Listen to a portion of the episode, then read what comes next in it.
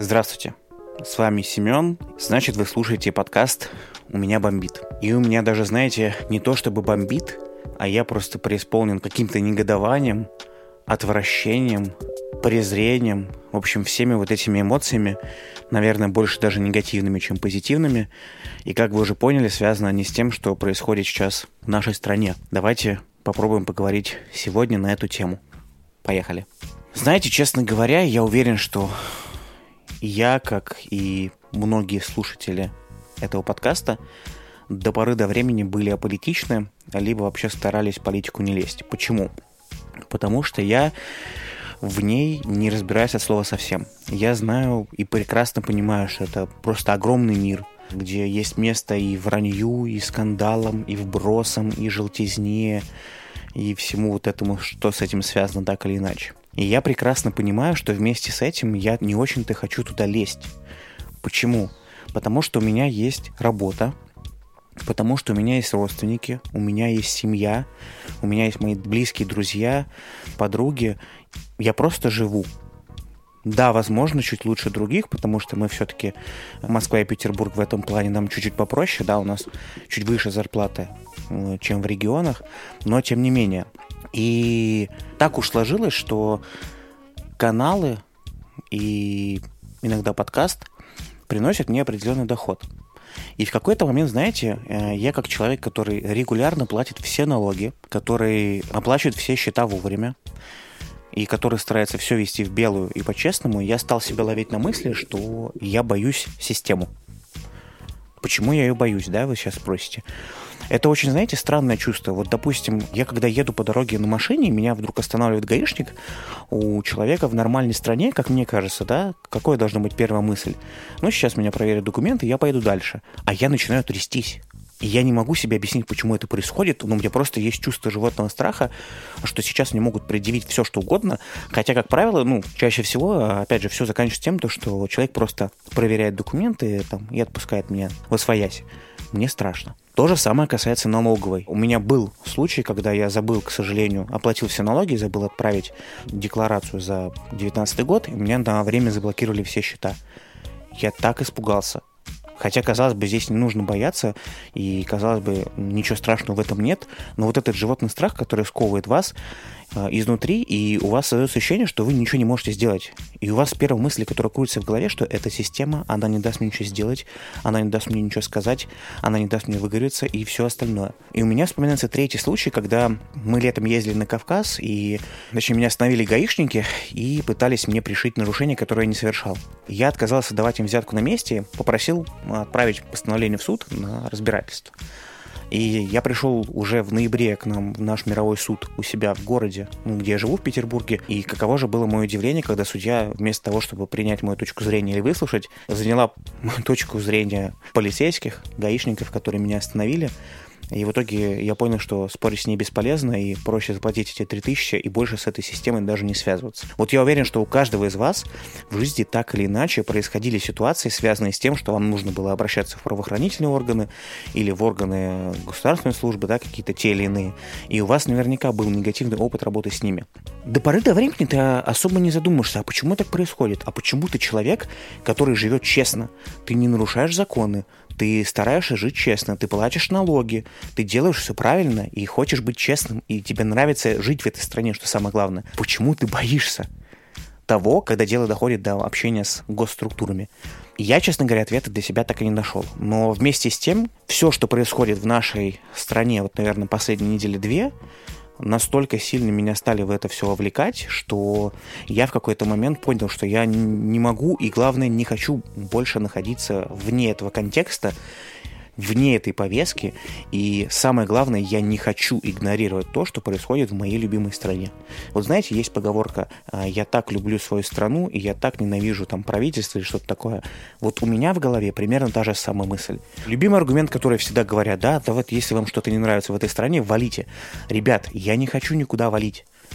Я люблю Россию. Мне нравится город, в котором я живу. Я ездил за границу. Да, там классно, но я рассматриваю поездки за границу исключительно только в формате путешествий. Меня все равно тянет на мою родину. И я хочу, чтобы эта страна была другой. Чтобы она не была такой, как сейчас. потому что то, что происходит сейчас, это просто неправильно. И поэтому я сегодня записываю в том числе этот выпуск, потому что мне нужно выговориться и нужно рассказать вам то, что у меня наболело внутри. Да, я знаю, что у нас есть люди, которые не согласны с моей точки зрения там или вообще противоположную занимают, да, но я считаю нужным об этом рассказать. Как вы уже поняли, речь идет о том, что происходит с Алексеем Навальным и о том, что он выпустил вот это расследование про дворец Путина. Мы опустим сейчас все моменты касаемо того, сколько просмотров это набрало, опустим моменты касаемо того, как администрация президента начала оправдываться там, и перекидывать ответственность, и смещать, так скажем, э, управление этим дворцом на других людей, в том числе его близких друзей. Я хочу заострить внимание на том, что происходит в обществе. А я очень сильно последние несколько дней в это был включен, и я вижу, насколько люди устали. Я не, вот вы не верите мне, наверное, но я никогда в жизни не видел такого, чтобы вчера, когда было оглашение э, суда Навальному, мы сидели с ребятами перед ноутбуком, наверное, человек 6, и просто молча смотрели. И когда вынесли приговор, никто даже слова не сказал, все просто сидели в полном шоке. Я знаю людей, которые никогда не ходили на улицу, на митинги, никогда не выходили выразить свое мнение, они выходить начали на улицу. И я посчитал нужным, что про эту информацию нужно рассказывать в канале своем, в моем случае я считаю, что это гражданская позиция. Вы не поверите, сколько же говна прилетело ко мне и в комментарии, и в личные сообщения в том числе. Разумеется, там была большая часть ботов, то есть ботов было вычислить довольно-таки легко, потому что вы открываете его профиль, это пустая страница, либо фейковая какая-то непонятная фотография стоит. Он на группу не подписан, на канал не подписан, но он заходит в комментарии и пишет, ну, все эти комментарии были очень однотипные, похожи. Но были и те, кто, наверное, все-таки не были теми ботами и фейками, но искренне поддерживают текущий режим, текущую власть. Они возмущаются, а почему же в моем канале я пишу только все с одной точки зрения и не хочу слушать другую. И тут важно сказать, ребят, потому что я не хочу ее действительно слушать. Я вижу, что происходит в стране. Я вижу, что это касается и моих родственников в том числе. У моей бабушки, которая 35 лет, если не больше, проработала на железной дороге, пенсия 8 тысяч рублей из которых 3 тысячи с половиной она отдает на услуги ЖКХ, и в итоге в месяц она должна каким-то непонятным образом жить на 4,5 тысячи рублей. Вопрос, как? Понятно, что мы все равно, там я помогаю, мама моя немножко помогает, бабушка все равно умудряется даже эти деньги наши, которые мы там даем, а, особо не тратить, откладывать. Но сам факт того, что пенсия настолько мизерная, вы просто представьте, думайте. Для меня до сих пор шоком является тот факт, что э, люди, которые живут в регионах, они на полном серьезе работают за 15-20 тысяч рублей в месяц по 20, сука, дней. И тут очень важно, наверное, сказать, почему выходят в основном на такие митинги люди, которые живут в Москве и в Петербурге. Потому что этим людям уже не так страшно что-то потерять. У нас есть достаток, у нас есть возможность зарабатывать хорошие деньги, а мы можем какое-то время не работать. К сожалению, люди в регионах такого себе позволить не могут, потому что у них большая часть уходит на э, семью, на продукты и на все остальное. Вы просто представьте страна, в которой люди зарабатывают деньги, чтобы тратить их все на продукты. И вот я считаю, что в такие случаи выражать свою гражданскую позицию нужно – да, кто-то выходит на митинги. Честно скажу, мне пока что страшно выходить, но я смотрел вот этот документальный фильм редакции, и там один из гостей сказал очень правильную вещь. Сейчас очень много людей, которые занимают нейтральную позицию, и которые боятся по тем или иным причинам выходить. Но как только эти массы начнут выходить, все начнут меняться. И я сейчас вижу по своему же Фейсбуку, какое количество людей и моих знакомых и друзей выходит на улицы. Они не боятся, и я хочу им за это дико респектовать, потому что это невероятно круто. Они выходят, они знают, что их ждет. Ждет их автозак. Они знают то, что у них, возможно, потом будут проблемы с работой. Они знают то, что их могут избить, и людям, которые по ту сторону в касках и э, в форме, им за это вообще ничего не будет. И люди не боятся и выходят. Я абсолютно далек от политики, я в ней не разбираюсь. Но когда я вижу то, что происходит так, я просто не могу проходить мимо этого. Именно поэтому последние недели я регулярно писал об этом в канале.